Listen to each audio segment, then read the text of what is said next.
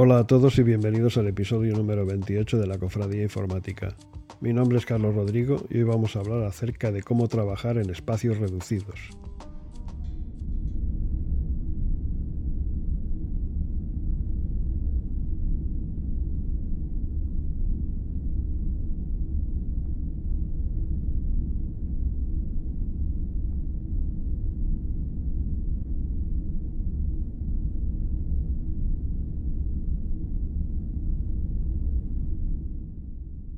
Debido a las circunstancias actuales, muchos tendremos que trabajar desde casa.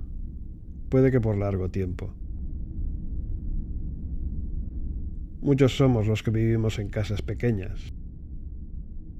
Ese puede ser el primer problema que tendremos que afrontar, el espacio. Como desarrolladores de software debemos echar mano a nuestra creatividad y a nuestra capacidad de pensar out of the box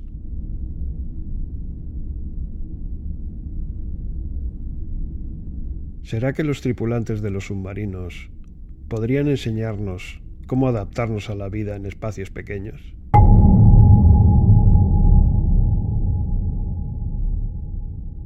El teniente comandante Charlie Neve vivió esa experiencia y conoce trucos prácticos y psicológicos efectivos para soportarla. Sirvió en el HMS Alliance, un submarino que tenía 86 metros de largo y 5 de ancho. El tripulante de un submarino debe aprender a compartir sus escasos metros cuadrados con mucha gente. Con mucha más gente que quienes no vivimos bajo el agua. De hecho, en un submarino pueden llegar a convivir hasta unas 160 personas, además del amasijo de cables, tuberías, válvulas, que a su vez restan espacio. Los submarinistas normalmente solo hacen unos tres viajes largos en el mar en un periodo de dos años. Pero muchas veces, tras esas experiencias, sufren los efectos de haber vivido durante un gran número de días en espacios muy limitados. Probablemente tu cama mide 90 por 190 centímetros, pero la litera del submarino mide tan solo 60 por 180 centímetros. Es por ello que esas literas también se las conoce como ataúdes. Además de lo ajustado de dormir en una cama que parece un ataúd, algunos tripulantes deben practicar lo que se conoce como litera caliente. Es decir, cuando alguien termina su turno de seis horas de trabajo y quiere irse a dormir, se acuesta en un ataúd que acaba de ser utilizado por otra persona. Y por si esa situación no fuera lo suficientemente extrema, hay otros retos en cuestión de espacio que la tripulación también debe afrontar. Seguramente, si vives en una casa pequeña, esta situación te resulte familiar. Usos duales. Una de las normas de oro es que, en la medida de lo posible, todo debe tener un doble uso. Por ejemplo, los tubos de misiles cumplen la misión de refrigerador, manteniendo frías las latas de cerveza. A su vez, los baños pueden utilizarse para almacenar equipos de limpieza. Y la comida enlatada también es relativamente fácil de almacenar. Puedes hacer una torre de latas y almacenarlas en los pasillos. Dice el comandante. Vivienda y lugar de trabajo. Cada espacio debe ser aprovechado al máximo y el desorden no tiene lugar. Pero los submarinos no son solo lugares en los que la gente vive, son también lugares de trabajo.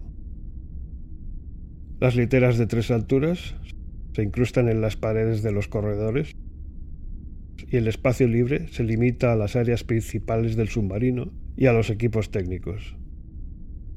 Tan solo una fina cortina separa a quienes duermen de quienes tienen que trabajar. En un limitado espacio podría haber unas 20 personas trabajando bajo circunstancias de alta presión, en la simulación de un ataque, por ejemplo.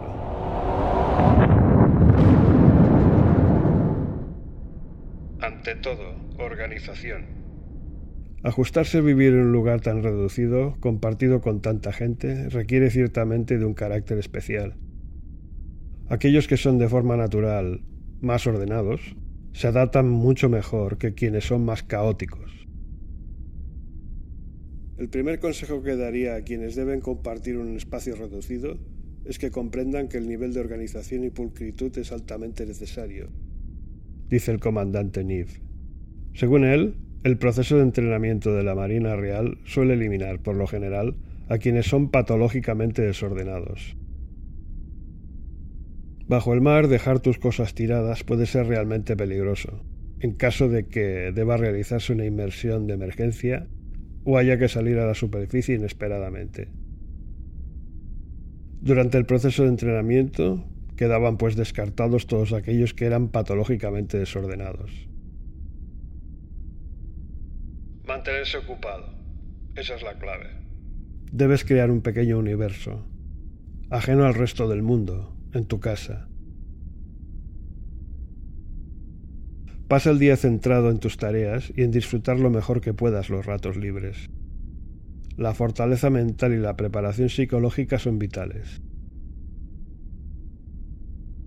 Será un momento perfecto para cultivar la empatía, la moderación y la paciencia, cualidades que te serán muy necesarias cuando trabajes en un equipo de desarrollo en el futuro. Y eso ha sido todo por hoy. Disfruta de tu café y hasta la próxima.